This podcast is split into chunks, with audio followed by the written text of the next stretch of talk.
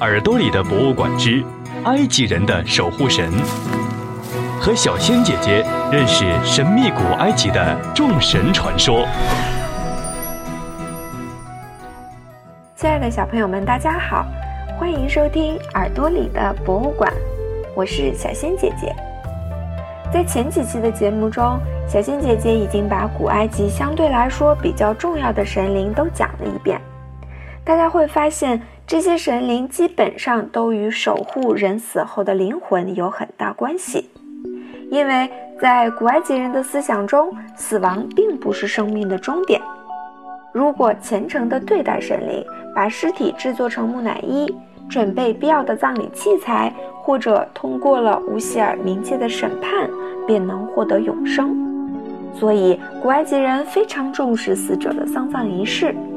特别是各朝代的统治者和贵族，他们不惜一切建造巨大的陵墓，制作许多精美的随葬品，为自己的死后服务。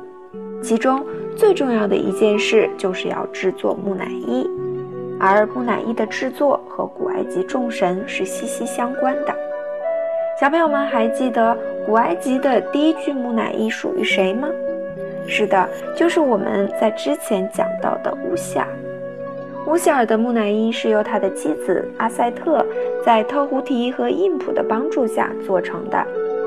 印普为乌希尔涂抹防腐的香料，并且用奈贝胡特制成的白色亚麻布把乌希尔包裹起来，再把手放在乌希尔胸前为他祈祷。其实我刚刚说的这个过程是简化过的。古埃及人在制作真正的木乃伊时，过程非常复杂。首先，木乃伊制作师要清理死者的尸体，他们把尸体的内脏取出，再用一种叫做泡碱的物质进行干燥。两个多月以后，用油膏和香料涂满尸体的全身，再用亚麻布严密地包裹起来。有时，包裹的亚麻布长达一千多米。你知道吗？最新的科学研究发现啊，涂在尸体上的油膏其实是从石油中提炼出来的焦油，它能够起到防水的作用。那么取出的内脏怎么办呢？会随便丢弃吗？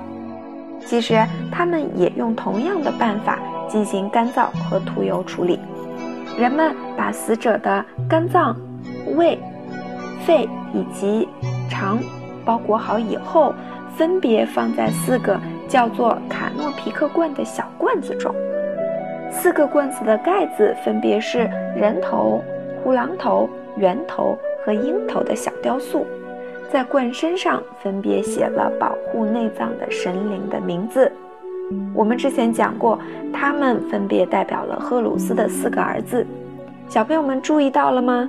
四个罐子中并没有心脏的位置，那是因为。心脏被保留在体内，供乌希尔的审判之用。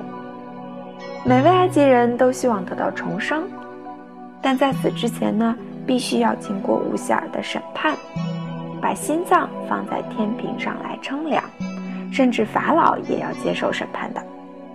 古埃及人认为心脏是智慧和情感的来源，所以在下面的这幅表现称量心脏的场景中，首先。印普会把死者带到冥界，冥界中有一个巨大的天平，天平的左边放着死者的心脏，右边则放了一只小羽毛。这只羽毛也是一位女神的化身，她就是象征着公平和正义的女神马特。有时马特自己坐在天平中，有时呢则化简成为一只羽毛。在这幅图里。